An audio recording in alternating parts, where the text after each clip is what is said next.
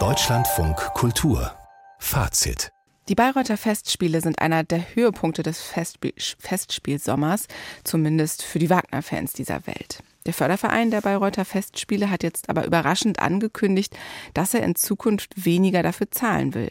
Es geht wohl um rund eine Million Euro weniger pro Jahr. Das zumindest schreibt die Deutsche Presseagentur. Finanziert wird das Festival neben den Ticketverkäufen unter anderem vom Bund, dem Land Bayern und eben dem Förderverein.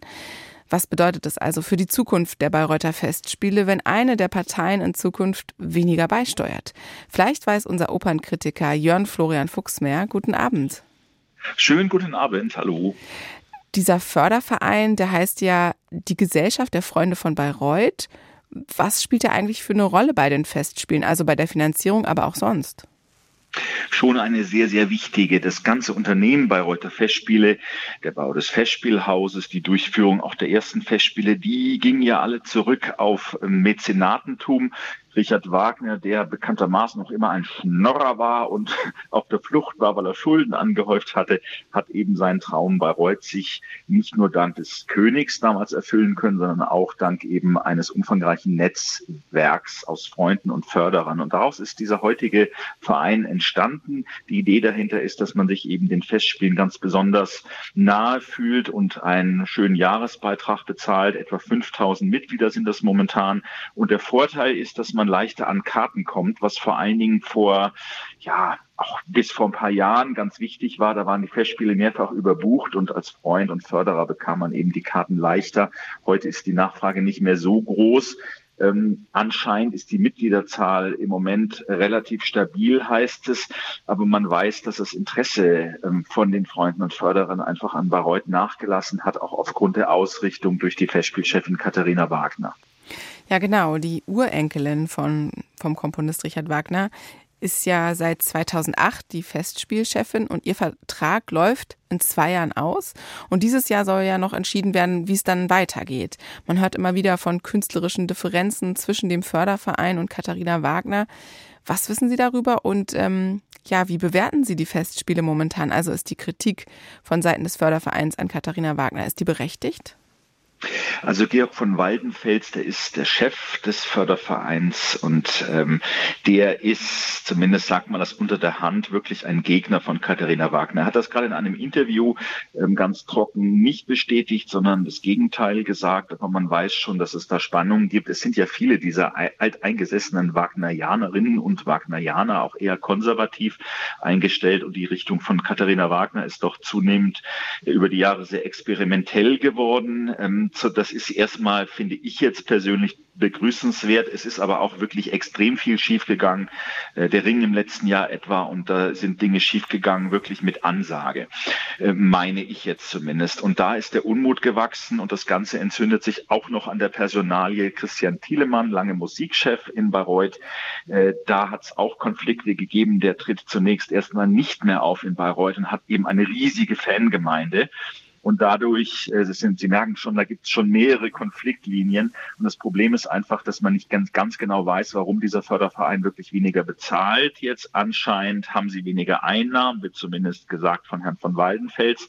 Und es gibt auch noch eine besondere tricky Situation, dass nämlich diese verschiedenen Geldgeber so verflochten sind, dass eigentlich, wenn der eine weniger zahlt, auch die anderen weniger bezahlen. Und die Festspiele sind sowieso oft Kante genäht finanziell, weil man wenige wirklich Sponsoren hat und zahlungskräftige Sponsoren, sodass das Festival in eine Schieflage wirklich geraten kann. Gerade im Hinblick auf 2026. Die Festspiele gab es ja erstmals 1876 und das große Jubiläum mit einem neuen Ring für 26 geplant. Da hört man sogar, wenn das finanziell so weitergeht, wird der vielleicht nur konzertant aufgeführt. Also das wäre eine dramatische Situation. Und ich finde eben die künstlerische Bilanz, gerade was die letzten Jahre betrifft, von Katharina Wagner einfach sehr durchwachsen. Mit Dingen, die durchaus gelungen sind, ähm, Publikumserfolge sind, aber dann eben auch mit Entscheidungen, die also zu, die ich problematisch finde. Ja, es gibt ähm, vielleicht auch schon äh, die nächste, ja, wie soll ich das nennen? Eine Katastrophe wäre zu viel gesagt, aber das nächste Scheitern mit Ansage, nämlich wird es im Sommer eine neue Parsival-Inszenierung von Jay Scheib geben und da soll es Virtual Reality Brillen geben, aber es wird nur für ein Sechstel des Publikums überhaupt diese Brillen geben. Das klingt ein bisschen absurd. Steckt da auch ein Problem mit der Finanzierung dahinter und ist das vielleicht auch gar nicht Katharina Wagners Schuld? Ja, ich glaube, da gehört schon dazu, dass man natürlich vorher so eine Finanzierung sichern muss und auch gucken muss, was das kostet. Diese Brillen, das sind nicht so klobige, die man zum Teil irgendwie auch schon in Theatern aufsetzt. Das gibt's ja schon ab und zu. Augsburg experimentiert damit zum Beispiel. Sondern dieser Jay Scheib, das ist wirklich ein absoluter Technikfreak, der das in den USA entwickelt hat. Das sind offenbar ganz leichte Brillen, die aber immens teuer sind. Und das Geld reicht einfach nur für gut 300 Brillen bei deutlich über 2000 Besucherinnen und Besucher im Festspielhaus. Und das ist irgendwann mal, ist es sozusagen den Verantwortlichen so aufgefallen. Das ist schon schwierig, ehrlich gesagt. Ähm, es liegt natürlich vielleicht auch daran, dass die Leute vom Freundeskreis sagen, brauchen wir sowas wie Passival in Virtual Reality. Ich finde das als Experiment natürlich fantastisch.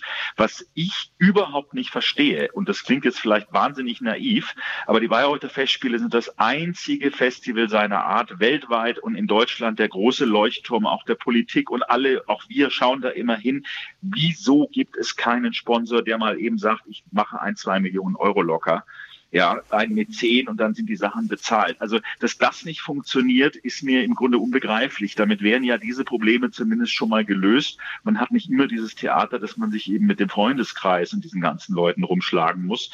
Aber das scheint nicht zu funktionieren. Und Katharina Wagner hat mal gesagt, ihr fehlt das Geld wiederum und auch die Kapazität für Sponsoring und auch um Leute anzuwerben. Also eine ganz merkwürdige, verzwickte Situation. Aber man kann ja mal von dieser Seite vielleicht einfach mal ein Plädoyer machen und sagen, es wird doch irgendjemand geben, der nicht nur in Fußballvereine investiert, sondern sagt, ich gebe mal zwei Millionen für Bayreuth. Und dann haben wir diese Probleme, die finanziellen zumindest nicht mehr.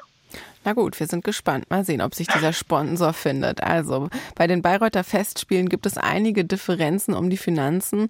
Das war unser Opernkritiker Jörn Florian Fuchs, der uns auf den aktuellen Stand gebracht hat. Dankeschön. Gerne.